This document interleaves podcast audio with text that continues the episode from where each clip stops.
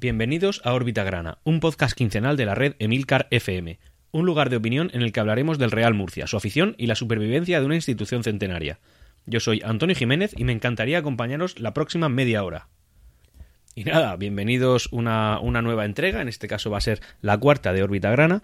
Y nada, lo primero de todo, lo que corresponde, y, aunque sea con unos días de retraso, lógicamente, porque no había dado entrega anteriormente, pero bueno, como poco tengo que la obligación de felicitaros el año, eh, feliz año 2019 y eh, que sea lo más próspero posible, tanto, tanto a vosotros como en lo que nos atañe, lógicamente, a nuestro Real Murcia. Y bueno, esto lo digo también un poco con, con, con intención, porque eh, quizá no haya empezado el año todo lo, lo, lo, que nos hubiera gustado. Y de hecho, de este podcast, en esta entrega, vamos a hablar básicamente de la actualidad que estamos viviendo. Porque estamos viviendo momentos atípicos, momentos en los que se han producido una serie de cambios y, son cambios que nos afectan, eh, en este caso, menos mal, eh, más en lo deportivo, pero también todo causado por, por motivos extradeportivos. Y básicamente de lo que vamos a hablar es de, bueno, varios temas, pero sobre todo el principal va a ser la fuga de cerebros que se ha producido en nuestro club. Es decir, eh, una serie de jugadores que han ido abandonando el club en estos días, en las últimas tres semanas, pues han habido, eh, pues ahora los contaremos, pero vamos, básicamente jugadores importantes y concretamente uno que se ha ido con una polémica, con una polémica interesante de comentar, interesante en la, de, de, de tenernos en ella. Lo primero que quería comentar también, eh, sobre todo lo primero, es una fe de ratas, es decir, pues aquí el que tiene boca se equivoca y en este caso me ha afectado a mí. Y es que en entregas anteriores dije que, Juan Ignacio de Ibarra, un periodista conocido en el mundo, eh, bueno, en fin, en el mundo deportivo murciano, eh, había fallecido, pero no, no, no había fallecido. El hombre seguía vivo por entonces y básicamente la fe de ratas es que ahora sí que está fallecido. El hombre el día a principio de año, quiero recordar que el día 2, os lo voy a concretar, el día 3 de enero de 2019 falleció. Es decir, que la entrega de Borbita Grana en el que lo dije es anterior a esta fecha, por tanto hubo un error. Y como tal, pues me, he visto la obligación de, corregirlo porque es lo que corresponde y sobre todo pues de desear a la familia mucho ánimo y, nada, desde aquí de Orbita Grana lo sentimos mucho porque, porque era una, una persona que era muy reconocida y, apreciada en el deporte murciano. También, ya antes de meternos ya en materia, en materia directa, bueno, pues quería comentar un par de curiosidades que han sucedido a lo largo de estos días. Y es básicamente un, un, reflejo de lo que viene a ser el expolio que el Real Murcia está sufriendo. ¿Y expolio en qué sentido? Pues expolio en, el sentido literal de la palabra, es decir, Hace unas semanas, concretamente el día 19 eh, de diciembre, salió una noticia en La Verdad diciendo que el club está reclamando a los Galvez, es decir, al presidente que acaba de abandonar por la puerta de atrás la entidad, eh, unos aproximadamente unos 35.000 euros en concepto de qué? Pues en concepto de cinco televisores que han desaparecido del club. Daros cuenta, ¿eh? no estamos hablando de temas deportivos ni de temas extradeportivos. Estamos hablando ya de eh, que la, el, diario La Verdad, o sea, que no, no, no es una información que venga por ahí de rumores ni, ni, ni, de cosas que hayan salido de manera abstracta, no, no. O sea, concretamente el periódico La Verdad lo que dice es que el club reclama, reclama a Galvez cinco televisores desaparecidos valorados en 35.000 euros. Ya no estamos hablando de, de, triquiñuelas societarias para intentar conseguir o intentar sacar rendimiento de una sociedad anónima prácticamente en liquidación, sino que estamos hablando ya de un hurto o un robo, eso es lo que es que lo que dice el periódico, eh, en las oficinas del club y que el club de manera oficial lo que está es reclamando esos 35.000 euros. Incluso después eh, también salió una noticia del diario La Opinión de Murcia, el día 19 de diciembre, en la cual García Franco, bueno, eh, imagino yo que los dirigentes actuales murcianistas se estaban percatando de que en la caja fuerte del club estaba faltando dinero de una manera rara y no, sé, de una manera que no se esperan, y entonces colocaron por lo visto una cámara oculta y pillan a García Franco, que era una persona encargada de las bases, si mal no recuerdo, lo pillan hurtando en la caja fuerte del club. Es decir, estas noticias pasaron un día una y otro día la otra. De manera que al final lo que estás viendo es que que el Real Murcia ya no solamente está siendo el coto privado de algunos, sino que ya, mm, entre comillas, la gente se lo tomaba por el pito del sereno y, sacan lo que quieren, intentan cogerlo sin permiso. O sea, es un club que, está siendo gravemente dañado por, por la gente, no solamente que lo dirige, sino la gente que trabajaba en él.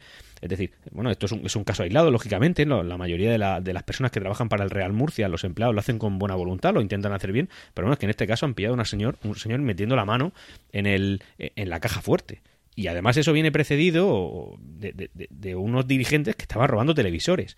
Pero es que además, si tiramos de meroteca, podemos ver que un dirigente anterior, eh, lo que, en fin, es fácil de encontrar, sustrajo del, del, del club unos sofás, unos sofás para su domicilio en el que estaba en régimen de alquiler. Y bueno, en fin, si buscamos por internet podremos encontrar esta información, pero que, esto es un dato curioso en el cual, como digo, ya no se trata de entramados raros en los cuales se puede endeudar al Real Murcia a través de otras empresas. Es decir, nada complejo, con ningún tipo de arquitectura de, entramada para, para. nada. Es decir, cojo unos televisores, cojo un sofá, robo en la caja fuerte. Estamos hablando de, un club maltrecho que tiene que estar sufriendo esto de manera continua. Yo no lo digo, no, lo digo por estar, en fin, eh, diciendo que esto sea la causa de los males del Real Murcia, pero si es que ya, ya, ya te dicen la gente a, qué nivel se acerca al Real Murcia. Es decir, es un club que eh, potencialmente es muy grande, puede generar mucha riqueza, mucha, y eso pues parece que es sencillo de encontrar a, otras personas que estén interesadas en arrimarse para intentar sacar algún beneficio eh, para su vida personal y, en fin, esta es la cosa que quería comentar.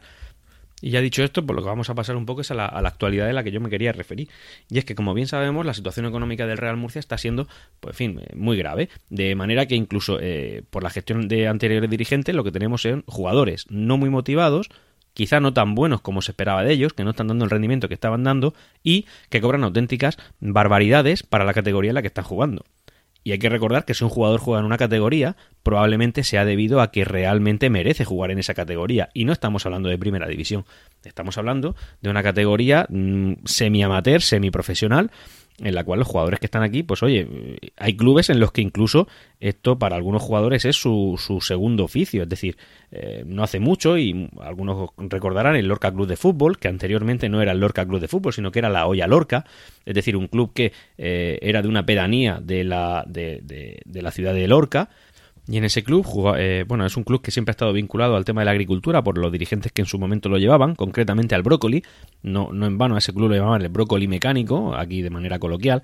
Bueno, pues jugadores de, de esa plantilla que, que luego hizo muy buen papel realmente eh, eh, tenían al Lorca Club de Fútbol como su segundo oficio y alguno incluso trabajaba en, en, un supermercado, el otro trabajaba en una panadería. Salió un reportaje que, en fin, que era una cosa que te llamaba la atención. Ese club posteriormente se fue profesionalizando y, la cosa es que le fue mucho mejor. Pero bueno, que clubes como el Lorca, como el Lorca Club de Fútbol, bueno, pues hay, hay varios, es decir, en los cuales pues son profesionales o semiprofesionales, como ya he dicho anteriormente, pero realmente no son jugadores que tengan esto como su primer oficio. Y resulta que el Real Murcia, pues no solamente estaba fichando con traspasos, sino que, insisto, gracias a los dirigentes de ese momento, eh, está pagando sueldos que son altos para la categoría de, por ejemplo, Segunda División A. No estoy hablando de ninguna locura, estoy hablando de que Dani Aquino estaba con un sueldo por encima de los 100.000 euros. 100.000 euros es una cantidad nada desdeñable incluso para Segunda División, no estamos hablando de tonterías. Entonces el Real Murcia también eh, lleva un lastre importante, es decir, no solamente los gastos de mantenimiento de un estadio enorme, no solamente los, los gastos de, de, fin, salarios de, empleados no deportivos, de, salarios deportivos, de, gastos de material, en fin, todos los gastos que pueda generar un club, pero es que encima tenía sueldos realmente altos, muy altos. Y en el, eh, bueno, en fin, con, el objetivo de priorizar económicamente eh, el objetivo del Murcia, es decir, ahora mismo sí que es verdad que queremos ascender, pero quizá no podamos, quizá haya que dar un paso para atrás para después dar dos hacia adelante. Entonces, el Real Murcia está soltando entre comillas lastres, es decir, eh, nos encontramos con una plantilla de jugadores que están cobrando regular, es decir, están cobrando tarde. Sí es verdad que están cobrando, eso es importante decirlo, pero bueno, están cobrando tarde, están relativamente desmotivados tenemos jugadores que están, eh, entre comillas, sobrepreciados para la categoría, sobrepreciados en sentido de que están cobrando salarios que el Real Murcia, para empezar, no, no debió comprometerse nunca a pagar. Y para seguir, una vez que ya te los tienes que comer, pues hombre, si a esta altura eh, priorizamos lo económico, quizá haya que soltarlos. Y eh, para, eso el Real Murcia ha soltado a varios jugadores. Entre ellos, pues nos encontramos con eh, Everpena, por ejemplo. Everpena es un jugador que vino como una de las estrellas y, abanderado del equipo para conseguir el ascenso. Y Everpena ha rescindido su contrato con el Real Murcia.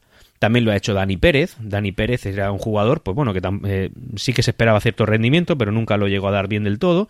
Y el Real Murcia lo ha podido soltar. De manera que también eh, se ahorra su salario. También estaba Alfaro. Alfaro es un jugador que venía del norte y un jugador que, del que se esperaba más de lo que. O sea, realmente es que ninguno estaba dando el rendimiento que se esperaba de él y menos con los salarios que estaban cobrando. Alfaro también se ha quitado. Luego había otro jugador que era un, como dice un buen amigo mío, un Nifunifa, que era un jugador que eh, sí que es verdad que en mi opinión estaba quizá trabajando de una manera superior a la que se esperaba de él, que era corredera, y bueno, la cosa es que el Real Murcia también lo ha conseguido soltar y ahora ese jugador está en el Valencia Mestalla, que es el filial del Valencia. Estos son jugadores a las que ahora no vas a tener que pagarle un sueldo. Estás soltando realmente el lastre, estás abaratando, perdón, eh, los gastos de la plantilla y eh, lo que también estás consiguiendo, pues quizá tener fichas libres para, para que haya gente del filial o gente con, con costes más bajos que puedan hacerse cargo de esos puestos. Y también estás consiguiendo quizá motivar a otros compañeros. Es decir, se están yendo jugadores que están cobrando bastante más salario que ellos. ¿Por qué? Por el motivo de que el Real Murcia no pueda asumir esas fichas y quizá los jugadores que vayan a venir tengan fichas más eh, equiparables a los actuales jugadores. De manera que, pues ya un jugador no va a haber grandes diferencias en cuanto a su salario y ya pues nadie, entre comillas, puede tener quejas de, de estar haciendo un trabajo por menos dinero. También es verdad, insisto, en que quizá estos jugadores sean los que tuvieran eh, sueldos por encima de la categoría y del nivel que estaban dando. Estos jugadores son los que se han ido sin hacer mucho ruido. Realmente no son jugadores que, de manera emocional hayan estado especialmente vinculados a la afición, no son eh, jugadores de club, no son jugadores que procedan de la cantera, son simplemente jugadores que vinieron en un momento determinado y de los cuales ahora se prescinde y pues bueno, la gente no los va a echar de menos, sinceramente. Tampoco han hecho nada como para que la gente los vaya a recordar con un especial cariño. cariño. Pero es que ahora vamos a ir a la joya de la corona. Un jugador, pues diría que del, que más hemos hablado en este podcast, y este Dani Aquino, porque esto sí que lleva historia. Ya os adelanto que Dani Aquino ya no está en el Real Murcia. Es decir, esta noticia sí que se llevaba rumoreando una semana antes de la grabación de este podcast, pero eh, ayer, ayer que fue el. Eh, yo esto lo estoy grabando el domingo día 13, pues el sábado ya se supo, se, dieron cifras, cifras en cuanto a la salida de Aquino. Y aquí quiero detenerme porque quiero eh, hablar sobre todo de una rueda de prensa que él dio en los primeros días del año, es decir, creo que fue exactamente el día 2, y una rueda de prensa en la que Dani Aquino, de una manera muy lícita, lo que solicitó es eh, marcharse del club, es decir, él pues eh, está aquí de una manera incómoda, aunque es el club de su vida, de sus amores y de su corazón, es el club que ama y que del que nunca debió salir y al que del que nunca se quiere ir, pero bueno, la cosa es que dio una rueda de prensa diciendo que él ya no debía continuar y que lo hacía por el bien y la estabilidad de su familia, ¿vale? Eh, fue una rueda de prensa muy sentida para él, según la impresión que dio o que nos quiso dar, y eh, básicamente lo que dijo es que sí, que él tenía una oferta, qué casualidad, él tenía una oferta de otro club de fútbol, incidió mucho en el tema de que no era una oferta de un club eh, español, es decir, que sería en el extranjero, como si eso a la afición le importase mucho poco o regular, y eh, básicamente acusó a los dirigentes actuales murcianistas, los cuales bueno, he de decir que considero que están muy, muy protegidos por la afición, porque son club, son personas de club, son personas a los que, realmente eh, creemos o consideramos, y yo también así lo hago mío, que son personas que hacen, que trabajan por el bien del club, y eh, básicamente lo que dijo es que ellos sabían que no estaban haciendo bien las cosas, que no estaban siendo humanos, y que estaban utilizando al Murcia como un negocio. Vamos a ver. Esta gente son los que no son empresarios, es decir, son los que vinieron a través de la plataforma. Son gente que han sido de club siempre y eran gente que se les conoce. Es decir, eso que decía Aquino claramente no, no se ajustaba a la realidad directamente, es que es así. Luego, eh, también dijo que eh, eso no era una, una, cosa fácil para él, es decir, el decir que se quería ir del Real Murcia no era fácil para él y que el club no le dejaba marchar. Claro, aquí la gente de repente se detiene y dice, bueno, no te deja marchar, Sí, claro que te dejará marchar el club, incluso en ciertas circunstancias económicas, que pagando tu cláusula de, rescisión, no se puede negar a dejarte marchar.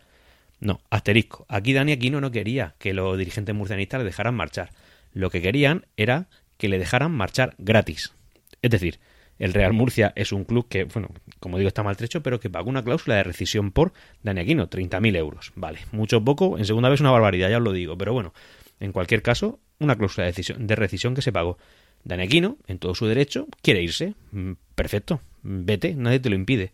No, los dirigentes murcianistas son muy malos, son malas personas y no miran por el bien del club ni por el bien de los jugadores porque no le dejan irse gratis. Vamos a ver, si te quieres ir, te puedes ir. Y si el club al que te quieres ir no quiere pagar tu cláusula de rescisión, Dani, tú mismo la puedes pagar. Nadie te lo impide. Es verdad que tiene una cláusula, tenía una cláusula de, de rescisión muy alta para la segunda división B, un millón de euros. Hombre, lógicamente, eres uno de los jugadores que de segunda B, y recalco de segunda B, que, eh, tiene, que tienen más calidad y por el que se paga un traspaso. El club tiene todo el derecho del mundo a solicitar que se le remunere por dejarte ir. Igual que anteriormente, él remuneró a otro club para que pudieras venir besándote el escudo y siendo muy feliz porque ibas al club de tu, de tu ciudad. Luego también, Dani Aquino dice que es una cuestión personal y es que quiere mucho al Murcia, pero que es una decisión que lleva meses tratándola. Como que lleva meses tratándola, si en el club realmente estás aquí desde verano. cuántos meses llevas tratándolo, desde que llegaste, desde el día 2, no será también un poco incongruente. Es decir, yo creo que este, este, este señor no se pensó lo que dijo, ni, ni, ni, pensó que si debía o no hacer esa rueda de prensa. Simplemente salió ahí a intentar dar un poco de pena, a hacer presión. No dio ninguna pena. De hecho, lo que ha conseguido, y ahora lo comentaré más, eh, creo que lo comentaré más en detenimiento, es una eh, reacción, pues, mm, vamos, no, no muy no, hostil, hostil por parte de la afición. Realmente es un jugador que estuvo aquí, se crió aquí, se hizo jugador aquí y se fue. Vale, bueno, pues se fue, qué pena, se ha ido, pero cuando, cuando se consigue que vuelvas con un esfuerzo, resulta que te quieres ir a los 10 minutos. Pues bueno, pues si te puedes ir, está muy bien. Entonces, Danequino alega que lo que está buscando es una estabilidad para su familia, que él lo que quiere es tener un futuro para su familia y una estabilidad para su hijo. Imagino que, bueno, es algo muy lícito que cualquier persona quiere y desea para su hijo, lógicamente, pero bueno, la cosa es que esa estabilidad el hombre lo va a encontrar, la va a encontrar en Chipre, concretamente en un club que se llama AEK Larnaca. Yo realmente no, no, no soy un experto en la Liga de Chipre, pero vamos, Chipre en sí es un país pequeño, es un país con no mucha Da igual, es decir, oye, estoy buscando un montón de, de, estabilidad para mi hijo y lo que voy a hacer en vez de irme a una ciudad que yo conozca, que sea, no sé, que tenga cierto arraigo para mi hijo, pues me voy a ir a Chipre. Claramente aquí no se está buscando una... Bueno, imagino que estarás buscando estabilidad, pero realmente lo que estás buscando son intereses económicos, que insisto, es muy lícito y me parece muy bien y posiblemente yo también lo haría. Y, en fin, estás en todo tu derecho de decirlo de manera pública, pero no esperes que la afición lo comprenda, que la afición sea, no sé, no, iba a decir benevolente, pero vamos, que sea comprensiva con la situación, cuando lo que estás diciendo son una, una, un conjunto de, un compendio de, de, cosas raras, de, de, incongruencias que no tienen sentido. Me voy a una liga de Chipre a buscar la estabilidad para mi familia y para mi hijo. No, aquí no, no. Lo que estás buscando es dinero. Y es muy lícito, pero lo que no puedes es salir diciendo, eh, ir diciendo que la gente, los dirigentes del Real Murcia no tienen humanidad porque no te dejan ir gratis.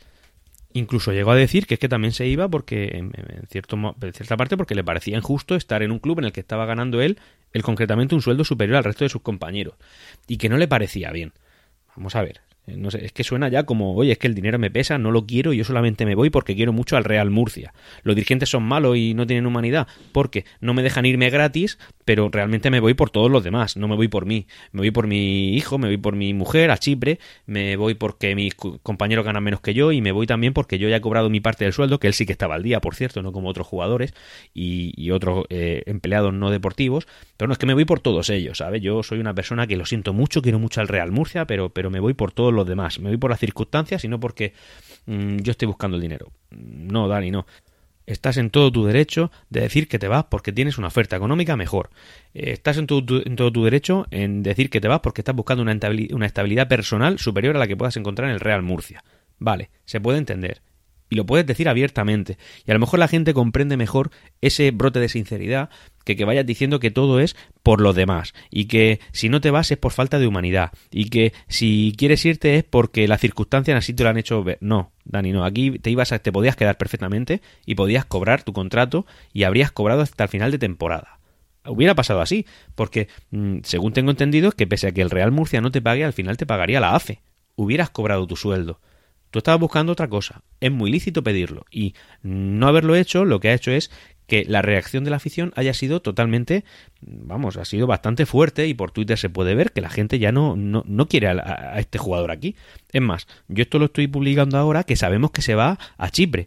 Pero es que antes de que mm, supiéramos si se iba o no se iba, porque hubo unos días en los que no, no sabíamos cuál iba a ser el futuro de este jugador, la gente ya no lo quería aquí directamente la gente hablaba de él, pues hablaba bastante mal, porque, oye, no estás comprometido, vete, no te queremos. Es decir, preferimos a un jugador del filial que esté comprometido con la situación y que, y que sepamos que al salir al campo se iba a dejar eh, los cuernos en el, campo, eh, eh, en el mismo que un jugador claramente desmotivado y con la cabeza en otro lado. Bueno, al final la operación, pese a lo que dicen algunos medios de comunicación, yo los números evidentemente no estoy dentro del club, pero me he estado informando, los números a mí no me parecen malos. Es decir, el Real Murcia lo que al final ha hecho con, el, con Dani Aquino es cederlo, no pierdes su propiedad, es decir, durante este año no lo tendrás en tu plantilla. Lo cedes y a cambio ya de base percibes 50.000 euros, es decir, 20.000 euros más de lo que te costó su traspaso. Ya le ha ganado dinero la operación. Sí, podrá salir ya, pero es que Aquino ya ha cobrado tanto dinero. Claro que lo ha cobrado, también hemos estado disfrutando de sus servicios en, el Real Murcia, es decir, ahí no ha habido pérdida económica, lo que ha habido es una ganancia. Ya no te vas a hacer cargo de su sueldo, por tanto, y además uno, el sueldo más alto de la, pues no sé si de la categoría, pero desde luego sí del club. Eso también te lo has quitado de encima. Adicionalmente a eso, y mediante objetivos, el Real Murcia puede llegar a percibir más, dinero. En caso de marcar ciertos goles, en caso de que aquí no lleve tantos partidos jugados, ya los pormenores tan concretos no llego, pero vamos, es así. Y además, si por lo que fuera el AEK, la, Lartaga, Lagarta, en fin, lo que sea, eh, decidiera hacerse con los servicios de manera indefinida de, de Dani Aquino, pues tendría que abonar 120.000 euros más. Oye, pues parece que sí, parece que la operación está bien. Total, Dani Aquino ya no iba a estar aquí. Y si, si fuera a estar, no, no, no, estaría tan motivado como nos gustaría. Probablemente no nos, diera no nos daría el rendimiento que esperábamos de él. Así que, Dani Aquino, muchas gracias por tus servicios. Adiós. Y a otra cosa, mariposa, porque este jugador no es un jugador que al final vaya. del que la afición se vaya a acordar de manera cariñosa de él. Ya cerrado el tema de Dani Aquino, también quería comentar otra noticia importante que ha habido, y es que muchos estaban hablando de quién iba a asumir la, dirección, la nueva dirección deportiva que dejaba Tony Hernández o, Víctor Valentino Galvez eh, después de la marcha de los Galvez Brothers siglo XXI y tal. Eh, y la cosa es que al final eh, se hablaba mucho de que habían dos candidatos principalmente. Uno era Julio Algar, que era exjugador del Real Murcia y, en fin, muy, muy conocido por la afición. Y otro era también Pedro Cordero. Pedro Cordero es una persona vinculada, bueno, me centro en Pedro Cordero porque evidentemente al final es el, actual director deportivo y también es él, entendemos que el artífice de todos estos movimientos de plantilla que, ha estado habiendo. Y Pedro Cordero es una persona muy vinculada al, a, a Quique Pina. Quique Pina es, como hemos comentado, el ex del Ciudad de Murcia y además es un empresario que se mueve bastante bien, parece ser, que además está vinculado actualmente con el tema del Cádiz, porque quiere, es como que quiere tomar el control del Cádiz y la cosa es que Pedro Cordero ahora es el, es, el nuevo director deportivo. Además viene porque, en fin, eh, cuando se oía que si Julio Algar o Pedro Cordero sonaba mucho más fuerte el nombre de Julio Algar, pero parece que Francisco Tornel, que es el actual accionista mayoritario del Real Murcia, eh, se decantaba por Pedro Cordero y haciendo valer su poder en el, en el Consejo de Administración, pues esta es la persona que al final ha sido ha sido elegida. Además, Pedro Cordero eh, ha dicho una cosa interesante, bueno, aparte de todos estos movimientos, que ya son de por sí muy interesantes, dijo una cosa que era que él, eh, en fin, eh, su, aspiración es que el Real Murcia Hacienda, lógicamente, no puedes decir otra cosa estando en este club, pero sí que es verdad que él ha dicho que hasta el 31 de diciembre todavía no sabe si la plantilla que va a intentar mm, apañar, ya no confeccionar, porque confeccionar estaba de antes, sino apañar, puede aspirar a ello. Y ha dicho que se da el plazo hasta el día 31 de enero. Evidentemente desde Orbita Grana le deseamos toda la suerte del mundo, lo máximo posible y que ojalá lo que haga lo haga bien. Yo considero que va es una persona curtida en el fútbol porque además viene con una experiencia bastante dilatada. Él estuvo en el Lorca Deportiva, él ha estado también en el Tenerife, en el Córdoba, en el Torrevieja, en el Águilas, en fin, Granada Club de Fútbol, incluso con Quique Pina es un club con una es una persona con una trayectoria bastante bastante dilatada y que a buen seguro y ojalá eh, hará un buen plan un buen buen trabajo en el Real Murcia. Tras esto es el momento de pasar a la, a la mini crónica deportiva quincenal que hacemos. Y en este caso eh, hay dos partidos. Uno que se hizo antes de el parón navideño en Nueva Condomina y otro que fue eh, que ha sido después del mismo paro navideño, pero eh, también ha sido Nueva Condomina, qué casualidad. Este es la, jornada esa en la que hay dos partidos seguidos en casa y nada, el balance ha sido de un empate y una victoria, es decir, cuatro puntitos más para la saca. Qué mal no van a venir para, para este objetivo de no sabemos si ascenso, permanencia o qué, pero bueno, que mal no van a venir y, y esta va a ser la primera crónica que, aun habiendo ido al partido, vaya a grabar en estudio. Y básicamente porque por problemas técnicos, en fin, se, grabó eh, cuando estaba saliendo del partido, como es habitual, la estuve grabando y por lo que sea el teléfono no ha eh, hecho una buena grabación y, el archivo no, no funciona pero la próxima sí que sí que intentaré que esto no vuelva a suceder. En fin, son cosas que pasan y, ya está, para adelante. El partido se jugó contra el eh, filial del Sevilla, en este caso él se, llama Sevilla Atlético. Fue un partido bastante trabado, en los cuales eh, no, no, hubo juego claro, no hubo nada definido. Eh, había mucho golpe impreciso, mucho balón alto, nada de jugada rasa, jugada, en fin, nada realmente interesante. Fue un partido, si mal no recuerdo, bastante aburrido el cual se empató a cero y no, no nos dio la victoria. Un dato importante que sí que me gustó, y es eh, de cara, pues no se entiende que las nuevas intenciones que tiene la, la, directiva, se hizo un homenaje a un físico murciano que trabaja en la NASA, que es Javier, eh, Germán Martínez Martínez, y también se guardó el minuto de silencio por el fallecimiento de, de, Juan Ignacio de Ibarra. Y digo lo de la directiva porque si alguna vez se le ha podido achacar algo al Real Murcia es que, bueno, alguna vez se ha dicho, cuando evidentemente en épocas de, de más bonanza, que era un club que se alejaba un poco de la realidad murciana, que a lo mejor iba un poco de sobradito de cara a, no sé, a poder reconocer a otros clubes o a otras personas en fin, eh, que a veces tiene fama de apático, aunque a mí nunca me lo ha parecido, pero sí que es verdad que escuchando a gente que no son muy fieles al Real Murcia, sí, sí, sí que lo han podido decir y bueno, se puede entender. La cosa es que, oye, mira, se ha tenido en cuenta un dato que no es deportivo, pero sí que es altamente reseñable y se ha reconocido y se ha hecho un homenaje a una persona que sin duda se lo merece. Y eso está muy bien. Dicho esto, el siguiente partido que hemos jugado ha sido, para mí, según lo grabo esta misma tarde a las cuatro y media, y ya corresponde al eh, primer partido de la segunda vuelta.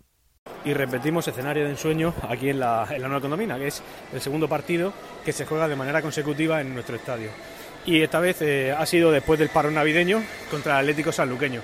Em, por esto, eh, bueno, ya lo, habré comentado, pero por esto no ha habido eh, una semana el, órbita grana correspondiente.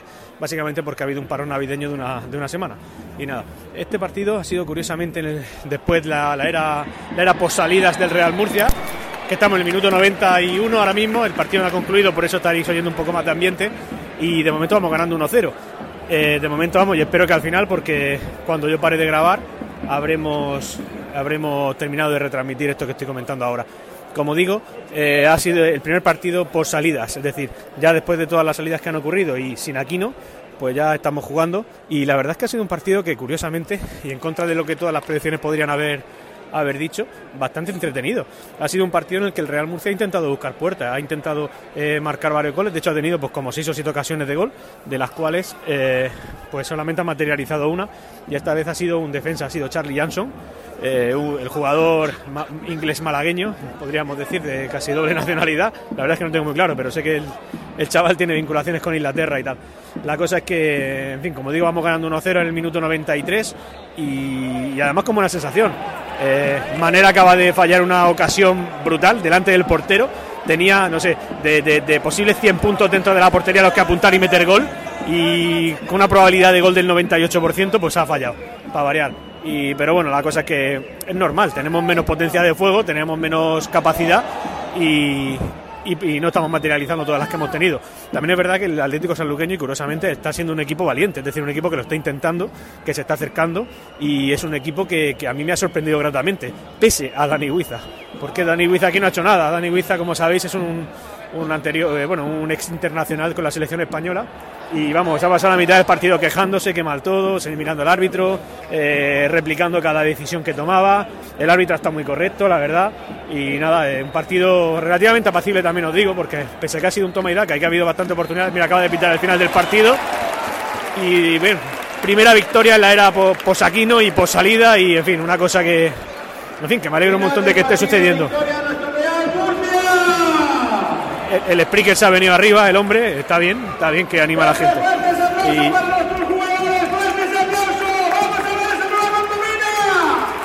Muy bien, muy bien. Bueno, eh, dicho lo cual, eh, el partido, como digo, ha concluido con el 1-0, un partido relativamente apacible, entretenido, Atlético Sanluqueño. El próximo partido jugaremos contra el Villanovense ahí en su estadio, como bien está diciendo también el Spreaker y en cuanto a asistencia al público, pues la media, la verdad es que no he visto el dato oficial, lo veremos, pero vamos, cerca de los 8.000. Yo calculo que entre 8, entre 8 y 8.500 que está bastante bien, insisto, porque ya he explicado las circunstancias, esto es segunda vez, en fin, pero también es verdad que somos un equipo con afición potente. No me cansaré de repetirlo nunca. Y bueno, dicho lo cual, eh, ya nos vamos despidiendo de las retransmisiones de, este, de esta entrega de órbita grana. Y como por arte de magia volvemos otra vez al estudio profesional de Orbita Grana. Eh, desde aquí quiero pediros disculpas porque hay un compañero, hay un, uno de los oyentes que me ha dicho que digo bastante dicho lo cual y me acabo de dar cuenta que aquí en la grabación en directo lo, lo he hecho, lo he repetido en al menos un par de ocasiones, pero sí que es verdad que eso ya no lo puedo corregir porque se grabó esta mañana y, en fin, me gusta ponerlo el, ambiente en directo. Pese a que, y, reitero mis disculpas, el, del Sevilla Atlético lo, lo he perdido. Intentaré que, que no vuelva a suceder. Y aquí vamos a dar por concluida la, cuarta entrega de Órbita Grana. Eh, sinceramente lo que quiero también aquí es daros las gracias por estar escuchando este proyecto que empezó como muy poco y parece que cada vez está cogiendo algo más de, algo más de fuerza. Os pido participación, participación tanto que comentéis en emilcar.fm barra orbitagrana cualquier cosa que queráis decir, cualquier pregunta y también podéis mandarme un correo electrónico a orbitagrana.gmail.com y nada, que nos vemos en, en 15 días. Gracias por haber escuchado este capítulo de Orbitagrana. Tenéis los métodos de contacto en emilcar.fm barra orbitagrana. No olvidéis poner vuestro comentario. Saludos y siempre Real Murcia.